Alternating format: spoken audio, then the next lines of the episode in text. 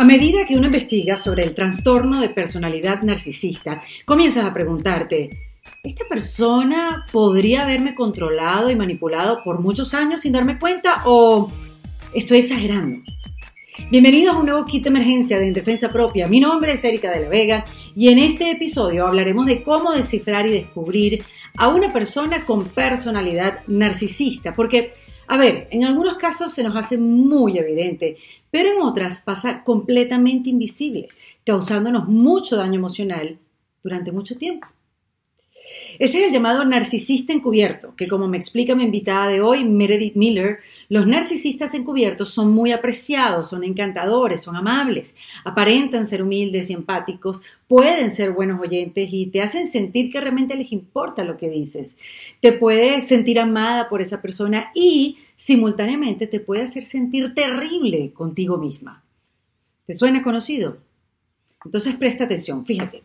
Es común ver a personas en una relación romántica con un narcisista encubierto por 10, 20, 30, 40 años sin reconocer el abuso que ha perdurado durante décadas. Y esto es aún más devastador cuando es un miembro de la familia, como tus padres o hermanos. Algunas veces eres la única persona que se da cuenta. Tú de repente puedes identificar a tu papá o a tu mamá como narcisista, pero si tus hermanos no lo ven, puedes llegar a sentir que estás volviéndote loca y comienzas pues a minimizar el abuso. Porque, a ver, si nadie más lo ve, piensan que tú eres el problema. Como me dice Meredith, es una epidemia invisible y acostumbrarte a relaciones de este tipo corre el riesgo de repetir el patrón a lo largo de tu vida. Mi invitada de hoy es sobreviviente de más de tres décadas de abuso psicológico y sexual. La especialidad de Meredith es el enfoque holístico para la recuperación del abuso narcisista. Sus clientes continuamente dicen que ella lo entiende de una manera que solo alguien que haya pasado por eso podría hacerlo. Ella hace años buscó respuestas para que le ayudaran con su propia confusión. Meredith es coach, autora y oradora que ayuda a las personas a recuperarse a sí mismas después de relaciones de abuso emocional. Su misión es cerrar la brecha entre el trauma y el propósito. Su contenido está en inglés y en español en su canal de YouTube llamado Inner Integration y ha cambiado la vida de cientos de miles de personas. Y además es autora del libro La Travesía, una guía para autorrecuperación después del abuso narcisista. Antes de dejarlos con esta conversación, que quiero que le presten mucha atención, los quiero invitar a que se unan a la comunidad de defensa propia, donde podrán participar en encuentros online en vivo con mis invitadas y hacerles sus propias preguntas. Y después ver la grabación las veces que quieran. También allí podrás recibir códigos de descuentos de los bootcamps o masterclasses de mis invitadas. Podrás tener acceso a todos los talleres que hemos desarrollado con ellas, videos exclusivos y el apoyo pues, de una comunidad generosa que crece cada día más, que está dispuesta a apoyarte y a motivarte. Así que los espero en endefensapropia.com, le dan al botón de comunidad y ahí van a tener toda la información de cómo hacerse miembros. Miren, este episodio lo hice a petición de amigas cercanas, muy queridas, que han sufrido abuso emocional por parte de narcisistas encubiertos durante mucho tiempo y recién ahora es que se dan cuenta. Me dijeron, Erika, habla de esto porque estamos seguras que ayudarás a muchas más a abrir los ojos, a tomar medidas y a comenzar su sanación en defensa propia. Bienvenida Meredith Miller a este kit de emergencia en defensa propia. Muchísimas gracias. Estoy feliz de poder hacer este contacto. Sabes, cuando eh, uno ve en, el medio, en los medios digitales a alguien que, oye, que maneja tan bien un tema y tú dices, Dios mío, ¿cómo llego a ella? Déjame enviar un correo que así ha sucedido mucho, ¿no? Con, con, las relaciones que he hecho con el podcast. Este, pero contigo fue así como que, ay, me leyó, me respondió. Porque de verdad, eh, Meredith, que los últimos años te has dedicado a, descubrir o hacerle ver a la gente qué es el síndrome del narcisismo y además cómo sanar, cómo sana la víctima que ha sido abusada eh, de, este síndrome del narcisismo. Así que bueno, para mí es un placer que seas tú la que puedas abrirnos un poco los ojos y darnos toda la información necesaria para poderlo identificar y después sanar. Bueno, ¿y dónde empezamos? Bueno, yo creo que los conceptos son creo que importantes, ¿no? De establecer eh, en este tipo de temas, ¿no? Primero que nada, hay gente que quizás está desayunando con este término, para mí es, es nuevo, este, y creo que eh, sería chévere poderlo explicar. qué es el síndrome del narcisismo. Bueno, yo diría, yo diría que, bueno, en inglés hablamos del abuso narcisista, es el término más o menos que usamos, que para mí representa una epidemia por todo el mundo invisible. Invisible, pero muy real. Tiene efectos muy reales en las personas que están afectadas y que somos millones y millones de personas afectadas, solo que la gran mayoría no se da cuenta todavía. ¿Por qué? Porque es invisible. Yo creo que uno de los mitos del abuso es que tiene que ser golpes, ¿no? Tiene que ser algo físico. Y cuando la gente piensa en una mujer abusada, inmediatamente ve la imagen de una mujer golpeada. Pero en todos los casos que he visto, son los más mínimos los que representan el abuso físico. Y este abuso va mucho más allá de lo físico, es psicológico, espiritual, es financiero, es todas partes de tu vida, o sea, van por cada pilar importante en tu vida, van destruyéndolo todo hasta tu alma. Mm. Sientes una herida profunda en el alma que ha pasado. Entonces, el patrón es que te alzan para rebajarte o para matar tu alma, para destruirte. Y eso es lo confundido, porque al principio ves que todo va bien, piensas que todo va bien, que te está tratando bien, y esto le llamamos la fase de idealización. Hay como dos fases marcadas y luego van como de, de refuerzo intermitente, un cambio intermitente entre las dos. Pero la primera fase es la idealización. Eres lo mejor, esto es el mejor de ti y esto es el otro, te compran cosas, te dicen piropos, pasan mucho tiempo contigo, te mandan muchos mensajes, te llaman, te ven y te sientes increíble. ¿Por qué?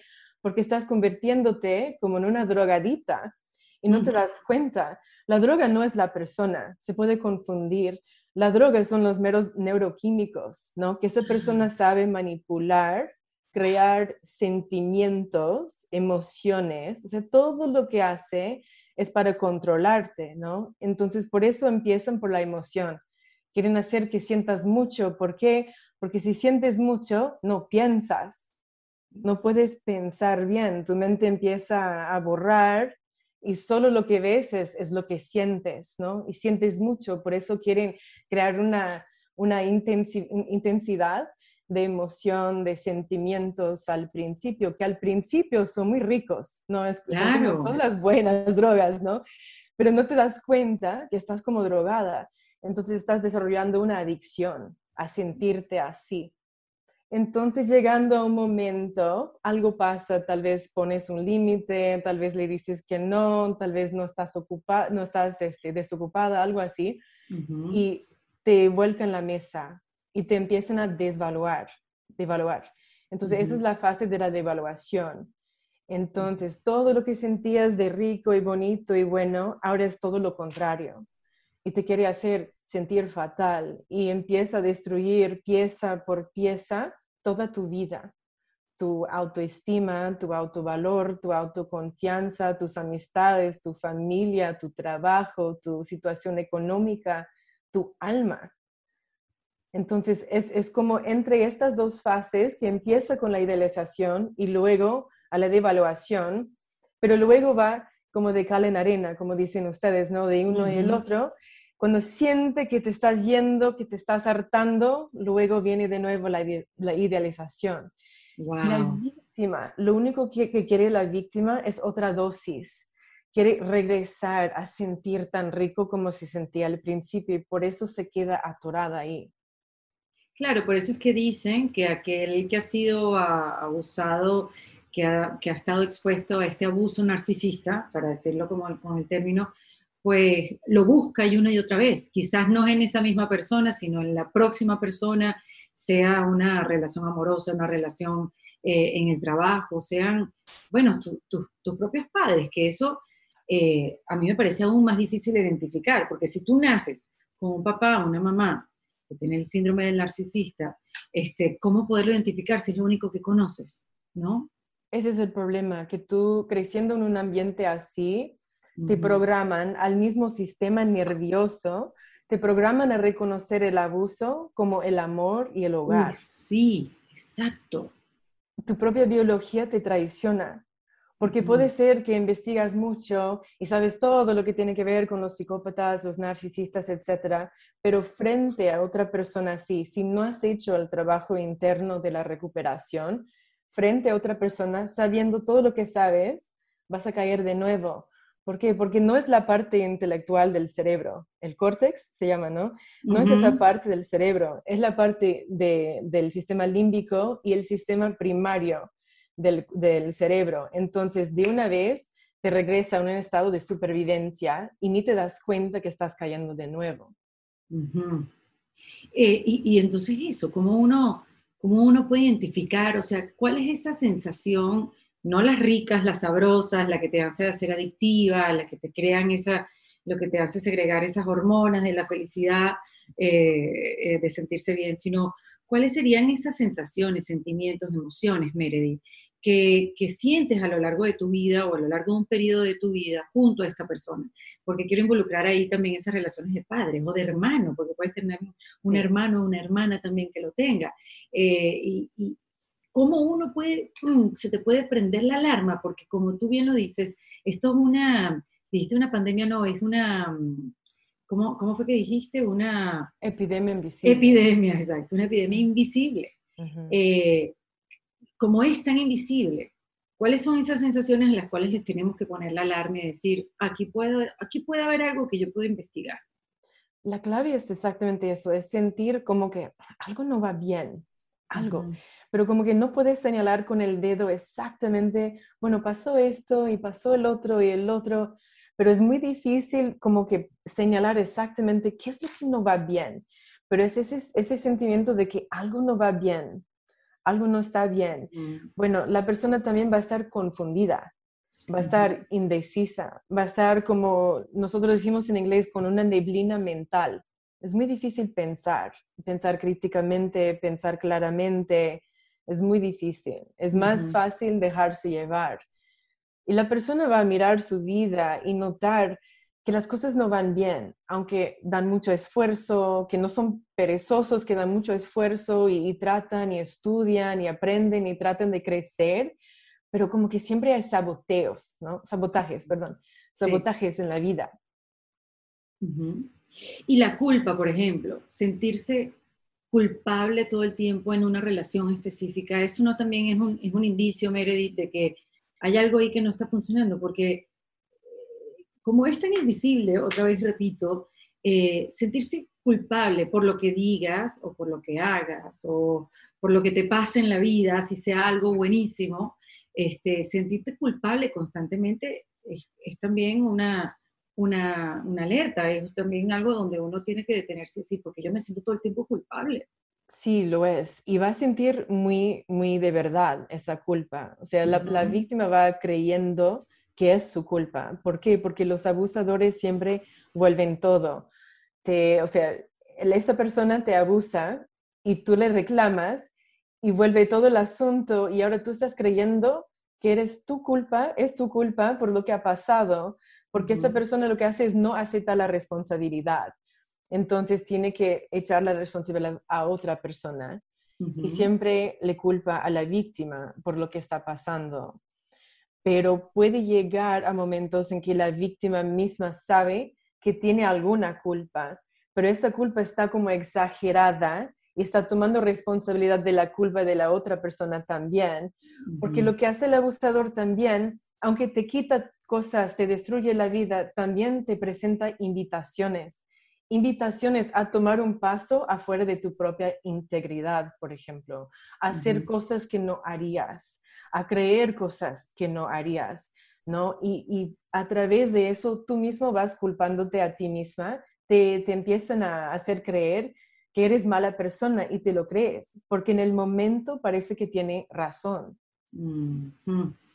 Claro, porque juega un poco también con tu empatía, ¿no? Con la empatía, exacto. Porque esta persona no tiene empatía eso creo que eso, eso, una vez lo hablé en un episodio que decía que la persona que tiene el síndrome del narcisista no tiene empatía. Eso es lo primero que hay que ver. No, no es empático, no tiene, no tiene esa facilidad de ponerse en tus zapatos y poder tratar de sentir lo mismo que estás sintiendo ante una situación. Eso no existe. Sí, pero ojo que hay muchos de ellos, más que nada las formas encubiertas, que al principio parece que tienen muchísima empatía. Ok, y qué bueno porque dijiste eso de encubiertos y eso también es un término nuevo para mí. Hay de estos abusadores, hay abusadores encubiertos. Sí. Cuéntanos eso de qué se trata, Mary. Son los más peligrosos porque no se notan, se pasan por buenas personas, por filántropos, humanitarios, santos, o sea, un, eje de la comunidad, ¿no? Entonces, todo lo que te pasa, te pasa detrás de la puerta y las cuatro paredes, nadie se da cuenta en el mundo. Tú empiezas a hablar con tu círculo social y nadie te quiere creer porque lo que ven en esa persona es totalmente otra imagen esa persona encubierto lo que hace es manejar la imagen. Es lo más importante para él o ella llevar esa imagen de la persona perfecta, que hace tan, solo quiere lo mejor para los demás y, y solo quiere lo mejor para ti. Pero lo difícil es que esto puede pasar muchos años y esa persona puede llegar mucho más profundo a una relación, a un trabajo, en la sociedad y en la familia es muy difícil porque, o sea, los, los abiertos son difíciles en la familia también, pero con la persona encubierta es súper difícil darse cuenta que tu madre o tu padre o un hermano o alguien más en tu familia sea así, porque nadie en la familia te va a creer. Y cuando tú empiezas a hablar del abuso, toda la familia se va a juntar en tu contra.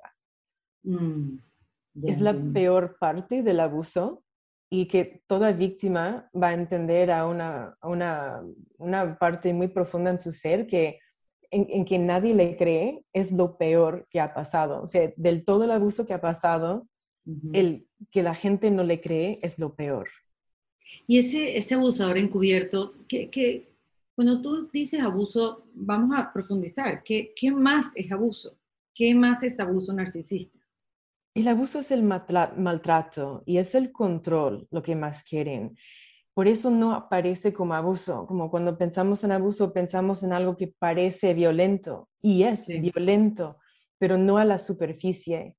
Entonces la persona que va creando emociones y provocándote emociones para provocar ciertas acciones de tu parte, no te das cuenta que estás metido en su juego que está empezando a controlar todo en tu vida, empezando con tus emociones. Uf. Ya. Qué difícil, claro, y te hace hacer cosas que realmente no quieres hacer y llega un momento que te sientes incómodo, pero no sabes por qué. Y es porque estás haciendo cosas que realmente estás diciendo sí cuando quieres decir no. Exacto, y crees que no hay salida. Es otra parte del un tipo de síndrome del Estocolmo que tienen las víctimas porque están aisladas es otra cosa que hacen los abusadores, te aíslan. Puede ser de forma física, te aíslan de la familia, los amigos, tu comunidad, etc. O puede ser de forma psicológica. Te empiezan a meter semillas en la mente, dudas, que, que, tu madre no quiere lo mejor para ti, que tal vez tu madre es muy buena persona, ¿no? O que tus amigas están en tu contra o que tienen mala influencia en tu vida. Te empiezan a generar dudas y semillas de dudas así que van aislándote de todos los demás. ¿Por qué? Porque no quiere que, que, hablen con los demás. Porque si tú le hablas a los demás de lo que está pasando, alguien va a decir, algo no anda bien aquí, ¿verdad? Entonces, por eso quiere aislarte para que no, no puedas compartir la realidad con los demás, solo con la realidad del abusador. Te empiezas a suscribir a su realidad, muy distorsionada. Claro, no, y además que si esta persona te va conociendo cada vez más, sabe, sabe cuál es tu punto débil, sabe cuál es el sitio donde te puede llegar, aunque, aunque tú te pongas fuerte por un lado, sabes siempre cuál va a ser tu lado débil. Exacto. E, eso puede ser lo que me estabas explicando antes, lo que es el llamado gaslighting. Exacto. El gaslighting a veces se traduce como la luz de gas, pero es una forma de manipular la percepción de la realidad de otra persona hasta el punto en que esa persona empieza a creer que está loca. Puede ser de forma que te habla, eso no pasó, yo no dije eso, ¿no? Cosas así, o pueden ser cosas ambientales, empieza a mover cosas, a quitar cosas, a robarte cosas, entonces te confundes mucho y te llevan hasta un punto en que tú dudas de tu cordura. Sí, que es increíble porque poderlo, poderlo identificar eh, es, duro. Y, y, además, o sea, esa culpa que viene sabiendo que, por ejemplo, tú no lo logras identificar, pero sabes que la relación no te hace bien, o vas en esa dualidad, porque también he leído que, que uno sin querer siempre le está viendo el lado positivo a esa persona, como que, bueno, es que él, él no es tan malo o ella no es tan mala, es que simplemente es así, porque hay gente que las víctimas insisten en ver lo bueno, entonces pasan como que de un pensamiento a otro, como una bipolaridad, como esta persona sí me quiere, pero el otro día piensa, esta persona me odia y lo que quiere es destruirme. Entonces andar en esa bipolaridad eh, también es algo que... Disonancia cognitiva se llama. Ajá, disonancia, cognitiva. Sí, es creer que esta persona es buena, que te ha hecho todo esto de bueno, pero también es abusivo. Y como el cerebro no puede reconciliar dos ideas totalmente contrarias así, empieza a ser como un cortocircuito que lleva a uno a la negación, porque la negación es más cómoda que ver esa realidad incómoda y esos conflictos que no puede resolucionar. Ahora, ok, estamos hablando del abusador, que por cierto, este abusador, este eh, eh, que sufre del síndrome del narcisista, sabe que lo sufre, él sabe que es malo o es algo que, que hace inconscientemente. Yo no sé, pero creo que hay unos que sí se dan cuenta y otros que no, es como más un, reflexión. Ah, un reflejo, como así, como... Automático, ¿no? Automático. Sí, como, como lo hacen así, porque son así. Yo creo que los, los más peligrosos, los más sofisticados, los más encubiertos, que saben esconderse mejor, son los más autoconscientes. ¿saben? Mm. Son muy meticulosos con la forma en que te hablan, en que, en que dejan ver las cosas públicamente y saben, por ejemplo, si es tu madre o tu padre, ¿no? Saben cuándo pueden abusarte y cuándo no pueden hacerlo. O sea, en frente del ojo de los demás, obviamente no lo va a hacer para guardar su imagen, ¿no? Y eso es lo que te da la pista de que sí, esa persona sabe quién es o sabe lo que está haciendo. Tal vez no se dice yo soy narcisista o yo soy psicópata, ¿no? Pero sabe lo que está haciendo cuando sabe que hay momentos en que puede hacerlo y momentos en que no lo puede hacer. Mm. Meredith, porque tú te dedicaste a, mm, por todos los medios, eh, darle herramientas a las víctimas que han sido abusadas eh, por un narcisista. ¿Por qué decidí? Porque era mi vida. Era, yo crecí en una familia así, con los abuelos y con una madre así. No me di cuenta hasta casi 38 años. O sea, yo había escuchado palabras como psicópata, etcétera, y lo empecé a ver, pero no lo entendí totalmente hasta casi 38 años. Y después entendí toda mi vida. O sea, toda mi vida empezó a cobrar sentido. Los amigos, los novios, el ex esposo, todo en mi vida pueden ser jefes, colegas, socios, etcétera, que cuando una persona crece en una familia así y está programada desde la niñez y la infancia a reconocer ese tipo de tratamiento como normal, como que es, es como un imán que atrae, y no es su culpa, no digo que es una culpabilidad, que eso se atrae, se atrae como energía, se atraen naturalmente. Por eso tenemos que hacer el trabajo interno, y eso es lo que me di cuenta a los casi 38 años, de que yo tenía que tomar responsabilidad de mi propia vida porque la víctima no toma responsabilidad de su vida. Y pasando el umbral de la, de, la etapa de la víctima hacia la etapa de la sobreviviente, es el umbral de la autorresponsabilidad cuando uno se tiene que adueñar de las elecciones, de la vida de uno, ¿no? de la recuperación de uno y dejar de repetir esos mismos ciclos que llevan a perder la cordura y la mm. salud y mucho más. Qué duro, Meredith, la verdad. Porque bueno, una madre es el primer amor, la primera manera que tú conoces de amar, de relacionarte con el mundo, ¿no? Sí. ¿Qué era lo, que pasaba? O sea, ¿cuáles eran como que los dos o tres comportamientos que sucedieron a lo largo de tu vida? en esa relación de mamá e hija. Es que ella es una de las formas encubiertas, ¿no? Se hace la santa, todo el mundo cree que es fenomenal. Y esto comenzó cuando yo tenía como cuatro o cinco años, cuando su padre se abusó de mí sexualmente y ella obviamente no lo quería aceptar porque seguramente le pasó algo a ella también. Entonces esto como que generó todo lo que iba pasando después en la vida. Y la madre narcisista lo que más quiere con la hija es, tiene muchos celos de la, de la niña. Primero quiere que la niña sea como una extensión de ella, que sirva a sus necesidades, que sea como una imagen en el mundo que representa a ella. Tú pierdes tu, tu, sentido del yo, porque no puedes ser auténtica, no, no tienes derecho a, a ser tu propia persona, tener tus propias creencias, tus propias necesidades, tu propia percepción de la vida. Entonces te empieza a robar todo tu ser. Y es bastante duro porque llegas a la adultez y no sabes ni quién eres. Ni qué quieres, ni qué te gusta, ni, qué, ni, ni siquiera quién quieres ser, a dónde quieres llegar, cuáles son tus metas. Exacto y te puede decir que te quiere apoyar y te quiere tanto y es todo porque te quiere, pero en el fondo sabes que esa persona lo que quiere es destruirte. Y eso es el choque en la mente, ¿no?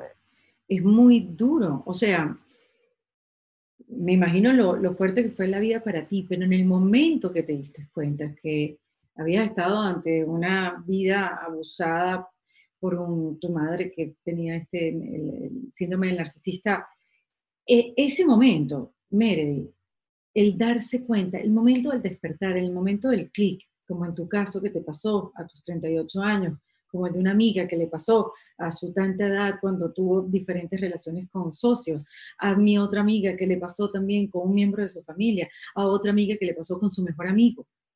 En todas hay una, como que sucede lo mismo. Es, esa negación como que, o sea, primero el estupor, tú dices, Dios, yo he sido abusada por tanto tiempo y no me he dado cuenta. Eso, eso es aterrador, ese momento. Y segundo, negarte que no, yo no fui víctima de nada. O sea, la negación absoluta.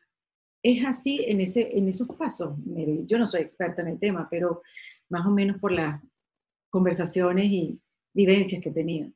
Yo creo que esa negación como que dura muchos años. Pueden llegar momentos de claridad, de lucidez, en que ves la verdad, pero luego de nuevo ese cortocircuito en el cerebro y regresas a la negación. Y yo andaba en esos ciclos mucho tiempo, pero en el momento en que como que se estalló mi realidad y me di cuenta sin poder regresar, jamás a creer otra cosa, ese momento como fue una liberación para mí, porque me di cuenta que yo tengo más control sobre mi vida, mi responsabilidad propia de mi vida, que ya no debería de ir buscando apoyo o amor en esa persona, porque eso es ser sin cordura, ¿no? Si yo voy a esa persona y me enseña una y otra vez que no me va a dar ese amor o ese apoyo que busco, ¿para qué voy a seguir buscándolo? Yo en ese momento tengo que cambiar mi vida.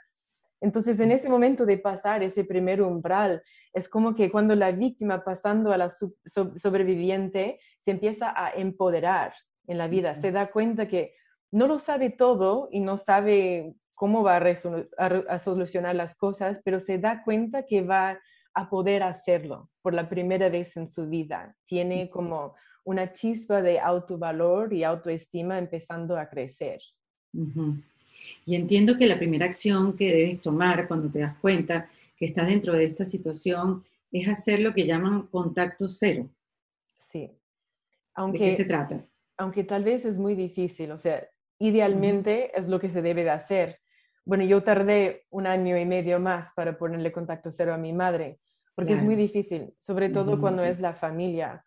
Claro. Entonces, tal vez al principio uno le quiere dar más oportunidades de cambio, quiere platicar sobre lo que está pasando, sobre lo que ha hecho, quiere hablar, quiere hablar del pasado, pero se da cuenta que esa persona no se está cambiando.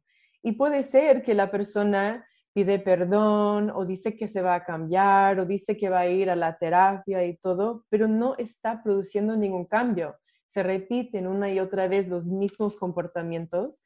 ahí es cuando la persona tiene que tomar la decisión o sigo en esta relación y yo sé que me va a seguir dañando y yo voy a tomar esa decisión sabiendo eso o voy a tomar la decisión, la decisión más difícil de mi vida y cortar con esa persona, con mi madre, porque, porque yo ahora empiezo a tener autovalor. Yo sé que valgo más que eso, que yo soy digna de que me traten bien.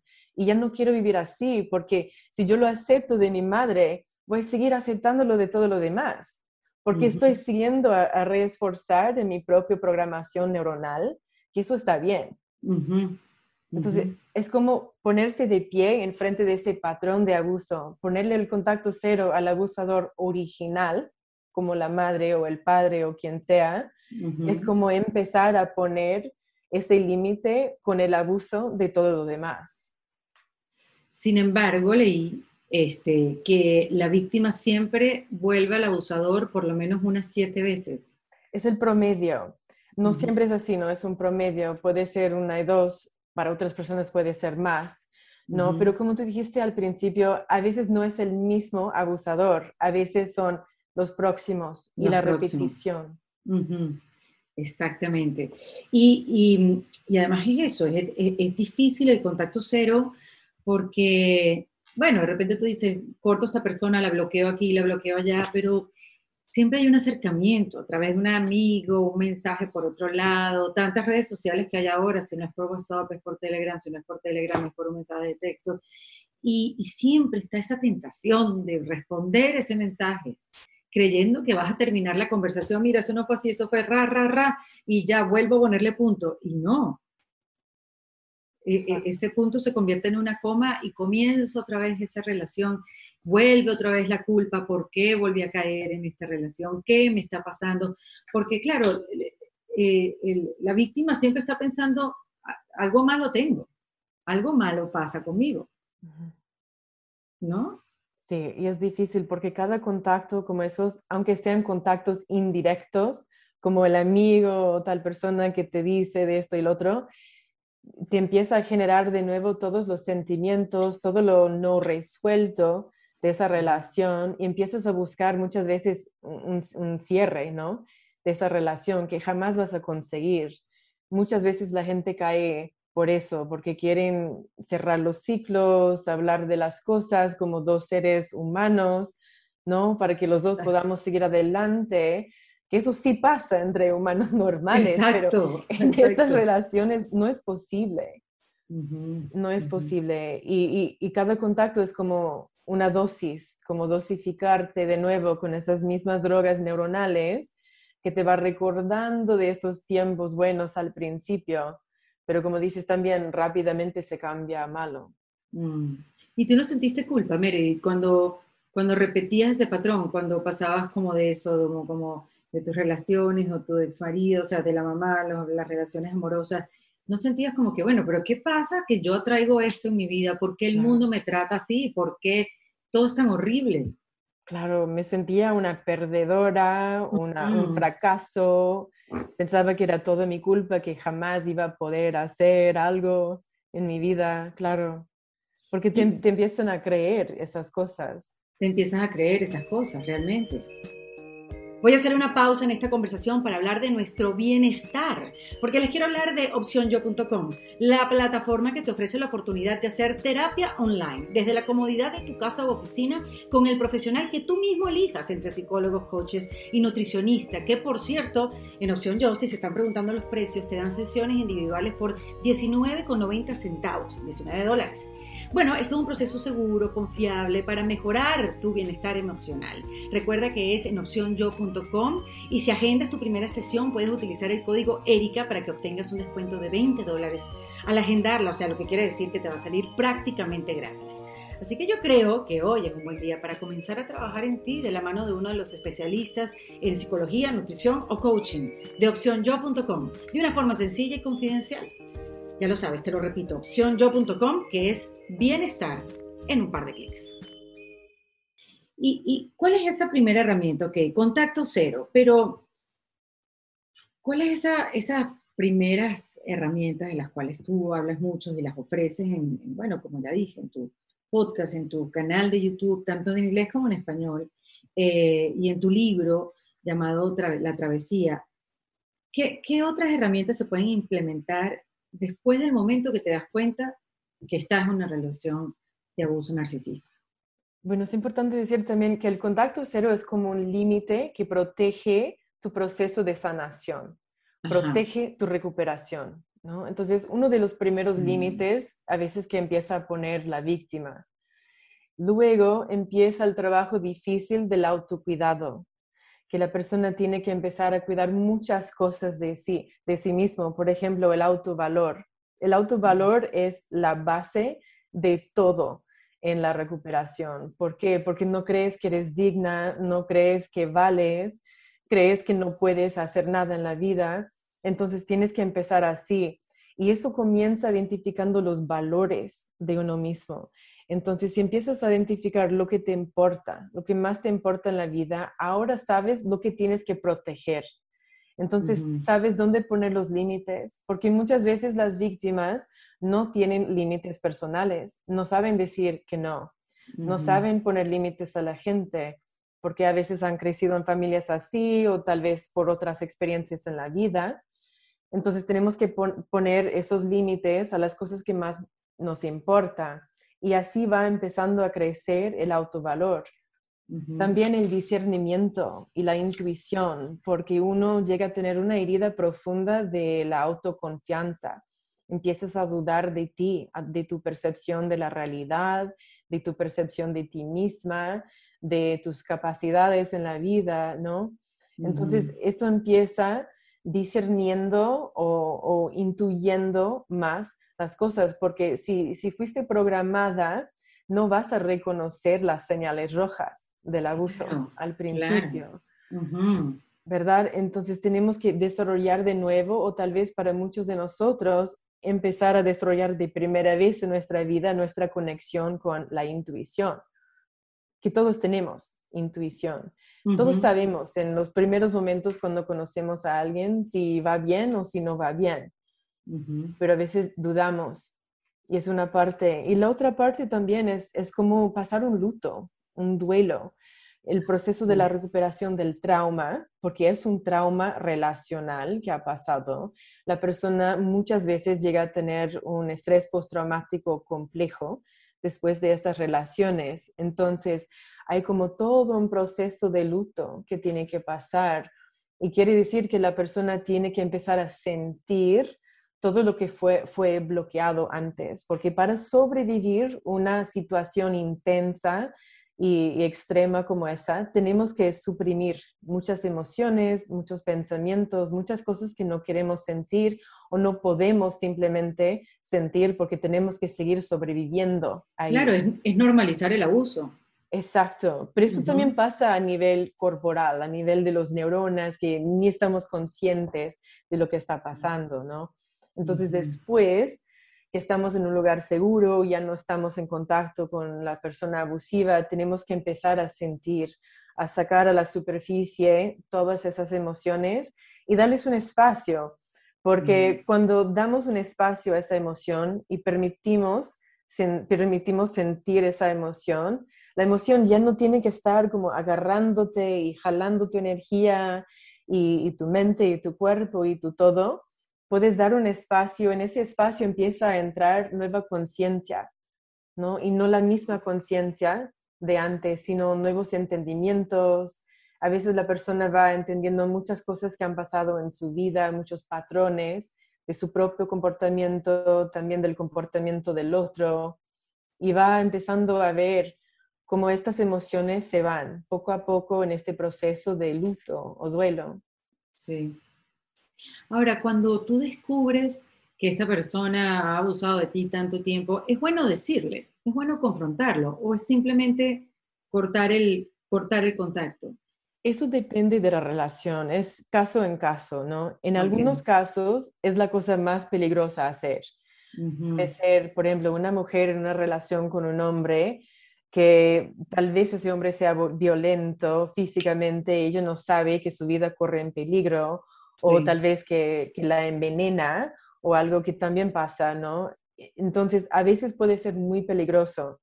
Pero, por ejemplo, en relaciones familiares, okay, ahí hay una relación con mucha más historia, es mucho más difícil dejar una persona de la familia que un novio, un amigo, algo así.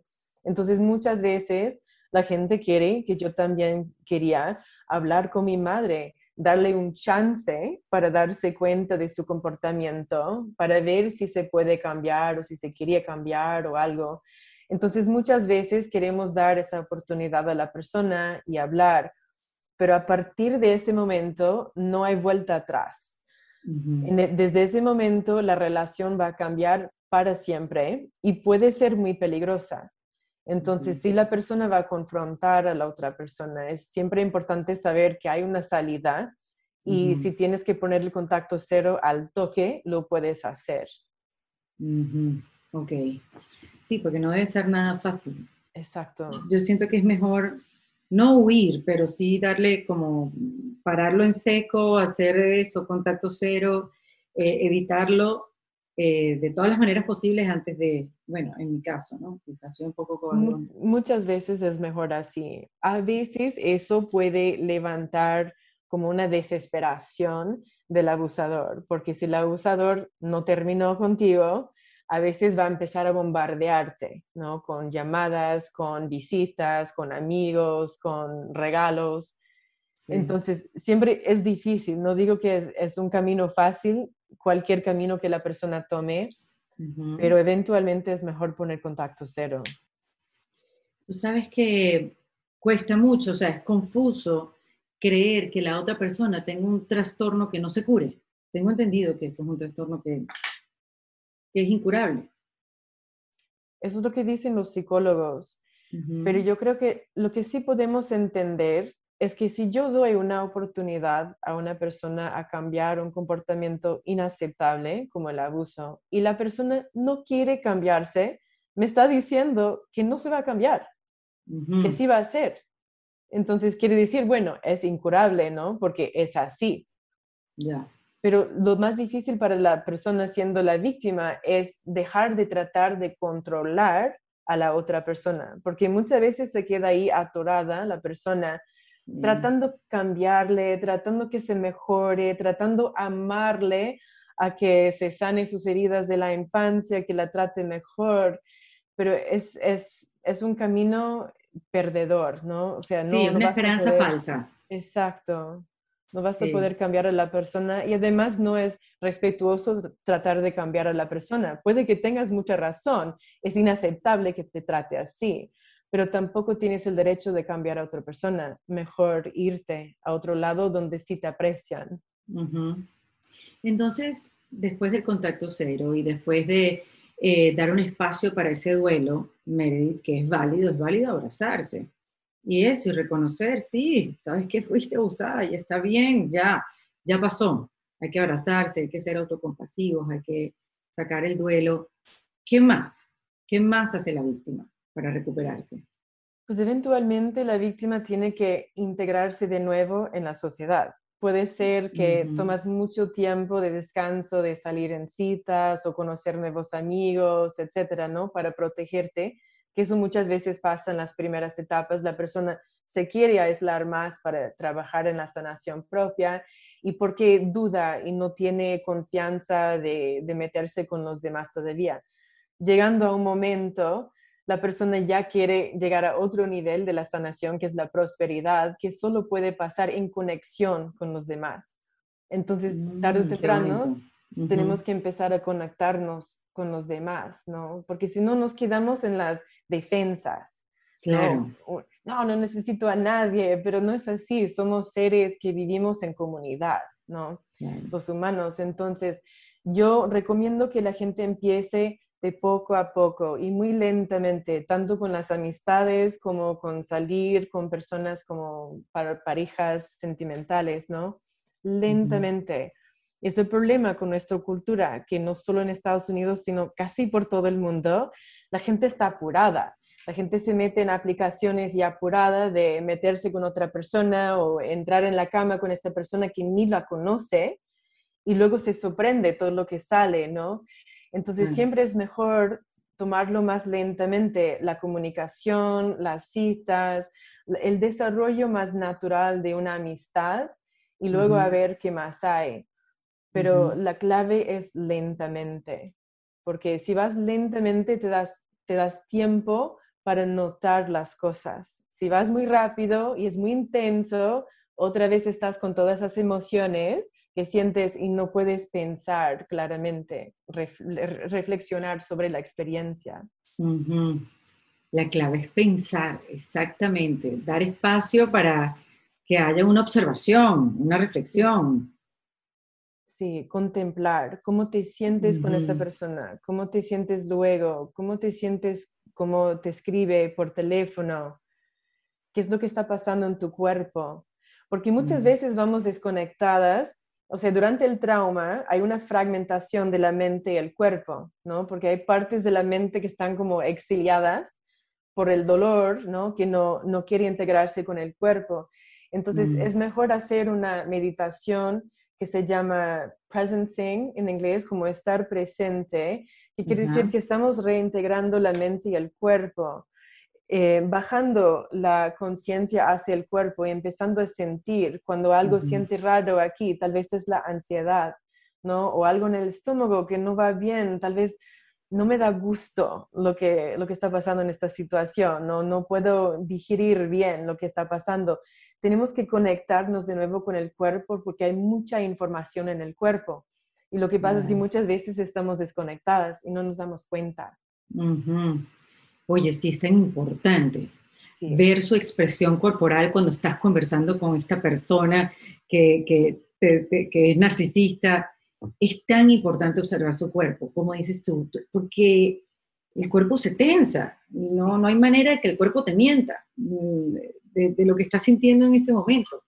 Y, y, es eso, tan importante estar conectada y consciente con, con, el, con el presente, con el momento. Y esto no quiere decir que no, el mindfulness, no, es estar estar presente con esta persona y en vez de estar enfocada en todo lo que te está diciendo esta persona, es enfocarte en ti, cómo estás, cómo está respondiendo tu cuerpo en esta conversación. Sí, y el cuerpo a veces te engaña cuando tu mente está en la fantasía. Y esa es la dificultad al principio, discernir la diferencia porque lo que tú te imaginas, tu cuerpo empieza a vivir como si lo estuvieras viviendo en ese momento, ¿no? Entonces, si vamos en las fantasías, ah, me voy a casar con este, esto, el otro va a pensar en la primera cita, ¿no? Vamos en esa fantasía y estamos ahí, entonces el cuerpo se siente genial, no notamos que algo raro está pasando, ¿verdad? Entonces, es importante también aterrizarnos en el cuerpo y no dejarnos llevar por fantasías, porque las fantasías, las ilusiones fácilmente pueden llevar al engaño, la traición, las mentiras y mucho más. Mm, sí, total, totalmente. Em, cuando le tienes miedo, cuando le tienes miedo al narcisista y todavía no sabes cómo salir de ahí, ¿cuál es la mejor manera de actuar o de pensar o de buscar ayuda? En ese momento que, ajá, cuéntame. Primero la víctima tiene que desarrollar una fortaleza nueva, porque la víctima se, se, se, siente débil, ¿no? Se le ha chupado toda la fuerza vital, a veces hasta su cuenta bancaria, ¿no? Muchas cosas ha perdido. Entonces uno tiene que comenzar a reconstruir la fortaleza económica, física, este, mental y espiritual. Entonces, a veces la persona tiene que empezar a, tal vez es una mujer que ha estado casada toda su vida, nunca ha trabajado, bueno, tiene que empezar a meterse al trabajo, al estudio o algo para que pueda crear un mejor futuro para ella y a veces sus hijos. Mm. Luego, este, mentalmente, empezar a limpiar todos esos pensamientos, todas esas dudas, toda la, este, ese rollo que uno va repitiendo una y otra vez de que yo soy así, yo soy así. La culpa. Exacto, también.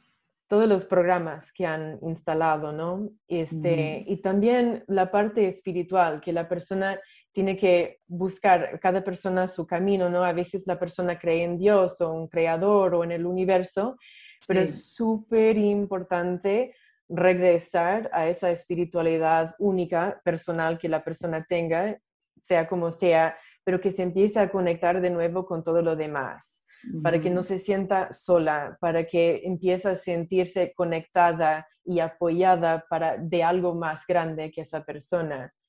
Y que también esa parte espiritual es como empezar a buscar nuevo propósito en la vida, porque el trauma se puede transmutar en un nuevo propósito en la vida.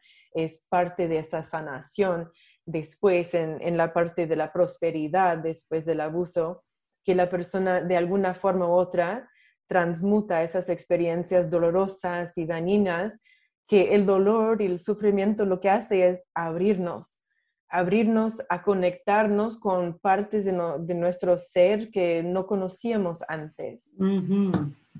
Sí, y que, es mucho más profundo. Exacto, exacto. Y fue lo que tú conseguiste, Meredith, ¿no? O sea, después de tantos años siendo eh, abusada, como que hiciste como que las paces con el trauma y lo convertiste en propósito.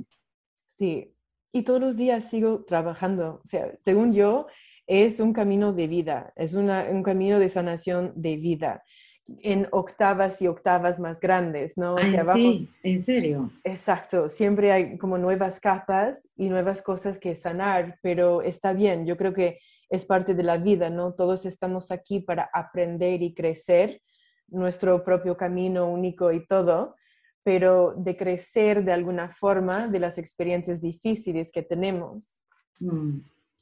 Tú sabes que pensaría yo, que quizás es un error, y corrígeme Meredith, que después que tú desarrollas, que tú lo has hecho, has desarrollado toda esta fortaleza a nivel holístico, eh, has superado ya el trauma, has pasado ya por la, por la etapa de, de, la prosperidad, has podido eh, tener relaciones eh, de otro tipo, nada narcisistas, conseguirte otro tipo de gente en tu vida que te hace bien realmente y que no te, te, mantiene en esta espiral de relaciones eh, inapropiadas o con narcisistas.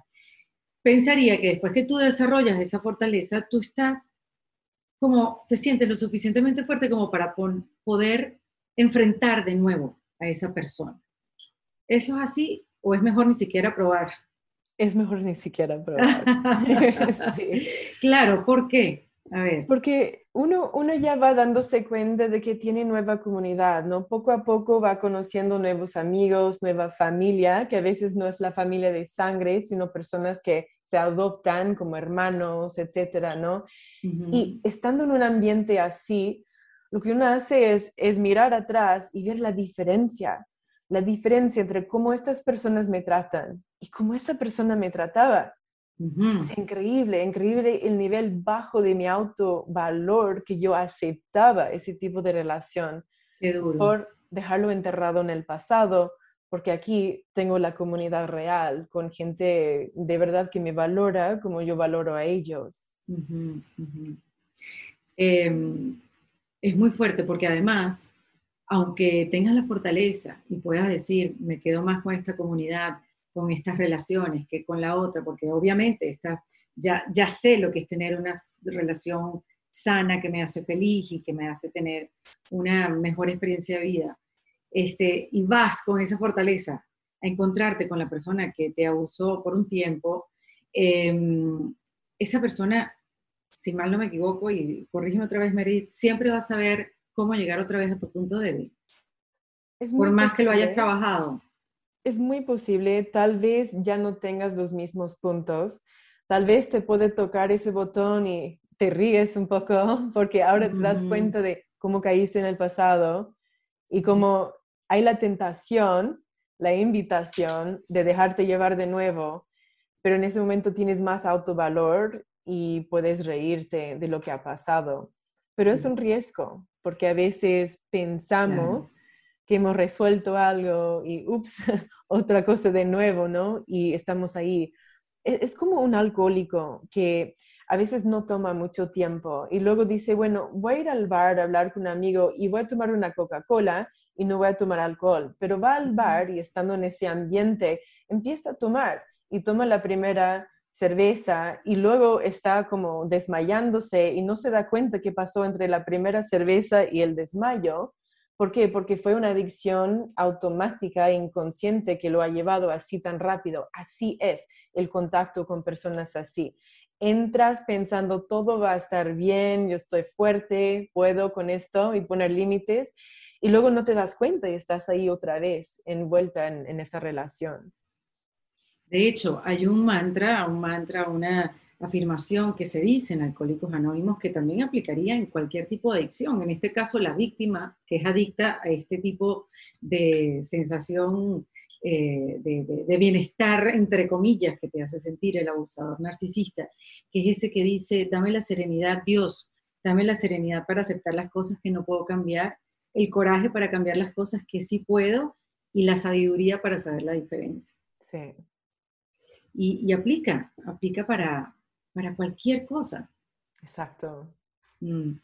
Y, y, yo creo que la, de todas las facetas, Meredith, porque es un, Creo que es un tema muy amplio, muy profundo, cada caso es diferente. Yo creo que el paso más difícil de, estar en una, una relación de abuso narcisista es darse cuenta. Sí. ¿Coincides conmigo? Sí, porque como digo, es invisible, es muy difícil identificar. Y si uno no se topa con la información de un amigo o en internet o algo, ¿cómo va a saber qué es lo que está pasando. Pero ojo también que mucha gente se queda ahí atorada una vez que saben que hay una etiqueta, hay una palabra, hay una explicación por lo que le pasó, se queda ahí enganchado en saber más de esa otra persona y lo que ha pasado, en vez de empezar a, a, tomar las riendas de su propio destino y decir, bueno, yo ahora con mi autorresponsabilidad voy a, pensar, voy a empezar a sanarme y salir adelante con mi vida, ¿no? Y, es, es, el paso muy difícil, tal vez el más difícil. Es muy difícil toparse con la información y entender lo que pasó, sí. pero hasta más difícil es tomar la responsabilidad de, de la propia vida, porque es dura y difícil. Y vivimos en un mundo en que todo el mundo quiere que todo sea fácil. Quieren una píldora, quieren una inyección y todo va a estar bien, pero no funciona así. Tenemos que hacer un trabajo difícil y duro pero vale la pena. Vale la pena, claro que sí, trabajar e ir por tu libertad, tu libertad emocional y mental y poder tener una vida sin martirio, sin, sin, abuso, sin culpa. Sí. Sin, o sin tanta culpa, porque digamos uno siempre va a estar buscando algo por sentirse culpable. Somos humanos, vamos a estar claros. Pero, pero sin tanta culpa, o sea, no puedes sentir culpa simplemente por existir. Eso no está bien. Eso no es normal, exactamente. Bueno, yo lo que digo es que si este episodio llegó a tus oídos o lo viste por el canal de YouTube, creo que es un, buen abreboca para que busques información, como bien lo dice Meredith. Si algo te llamó la atención de esta conversación, de alguna relación que tengas o que hayas tenido y que no sabes cómo salir de ella, o no sabes identificarla, no sabes si realmente estás ante una, eh, una relación de abuso narcisista, pues te voy a decir, Meredith tiene cualquier cantidad de herramientas para que puedas primero identificarlo y segundo sanar. Tienes, eh, tú tienes material Meredith en inglés y en español y tienes podcast, que el podcast está con subtitulado, en YouTube también, perdón, está subtitulado, todos tus videos de YouTube que llevas haciendo videos hace ya un buen rato con temas muy específicos para que la gente pueda identificar y pueda arrancar su proceso de sanación. Exacto. Tengo videos en inglés y español. Ajá, los videos son en inglés y español, correcto. El podcast es el que está subtitulado, si es que lo ven en YouTube. Eh, tienes el libro, la, la, Travesía, se llama Una guía de autorrecuperación después del abuso narcisista. Y tienes una página web donde das cursos también, ¿no? Exacto, son cursos digitales.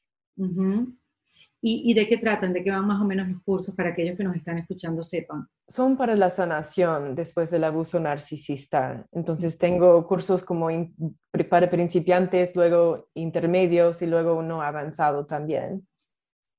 Es una maravilla, porque antes esto no existía. Simplemente uno se la pasaba en una relación abusiva y, uno ni se enteró que estuvo ahí hasta que, bueno, saliste por porque bueno, Dios es grande y tú porque te diste cuenta, pero que hayan además este tipo de herramientas, que, que puedas ir profundo e ir a buscar lo, lo, que necesitas para salir de ahí y después rehacer tu vida y no repetir este patrón en relaciones es un buen momento para vivir.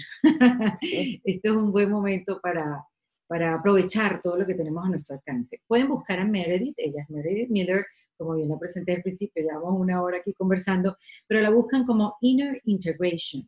Inner Integration, si quieren el, material en inglés, Inner Integration es eh, para, si quieren toda la información en español. ¿Correcto, Meredith? Sí, en, la página Inner Integration, arriba en el menú hay español. En español. sí. Meredith, muchísimas gracias por estar acá en este kit de emergencia en defensa propia. Esta era una conversación que necesitaba hacer desde hace ya mucho rato. Muchas mujeres me lo habían pedido y yo creo que, bueno, llegó en buen momento, nunca es tarde. Muchísimas gracias. Gracias. Meredith Miller, acá en este kit de emergencia en defensa propia.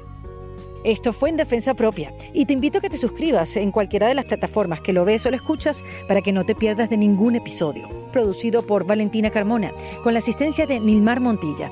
Fue editado por Adriana Colts Fermín, con música original de Para Rayos Estudios. Yo soy Erika de la Vega y recuerda que esto lo hacemos en Defensa Propia. Hasta luego. ¿Estás listo para convertir tus mejores ideas en un negocio en línea exitoso? Te presentamos Shopify.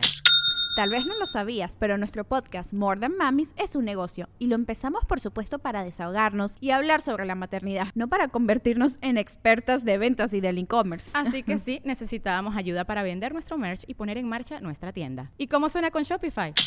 Llegó otra venta. Shopify es la plataforma de comercio que está revolucionando millones de negocios en todo el mundo. Ya seas un emprendedor desde tu casa o desde donde sea, Shopify es la única herramienta que necesitas para iniciar, administrar y hacer crecer tu negocio sin dificultades. Con Shopify puedo gestionar pedidos, envíos y pagos desde cualquier lugar, brindándote toda la información y estadísticas de tus ventas al detalle. Regístrate para un periodo de prueba con tan solo un dólar al mes en shopify.com barra sonoro, todo en minúsculas Ve a shopify.com barra sonoro para llevar tu negocio al siguiente nivel. Shopify.com barra sonoro.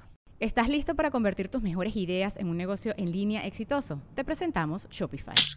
Tal vez no lo sabías, pero nuestro podcast More Than Mamis es un negocio y lo empezamos por supuesto para desahogarnos y hablar sobre la maternidad, no para convertirnos en expertas de ventas y del e-commerce. Así que sí, necesitábamos ayuda para vender nuestro merch y poner en marcha nuestra tienda. ¿Y cómo suena con Shopify? Llegó otra venta. Shopify es la plataforma de comercio que está revolucionando millones de negocios en todo el mundo. Ya seas un emprendedor desde tu casa o desde donde sea, Shopify es la única herramienta que necesitas para iniciar, administrar y hacer crecer tu negocio sin dificultades. Con Shopify puedo gestionar pedidos, envíos y pagos desde cualquier lugar, brindándote toda la información y estadísticas de tus ventas al detalle. Regístrate para un periodo de prueba con tan solo un dólar al mes en shopify.com barra sonoro, todo en minúsculas Ve a shopify.com barra sonoro para llevar tu negocio al siguiente nivel. Shopify.com barra sonoro.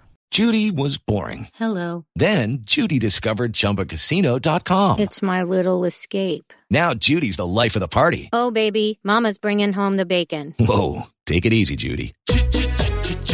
The Chumba life is for everybody. So go to ChumbaCasino.com and play over 100 casino style games. Join today and play for free for your chance to redeem some serious prizes. Ch-ch-chumba. ChumbaCasino.com. No purchase necessary. Void where prohibited by law. 18 plus terms and conditions apply. See website for details.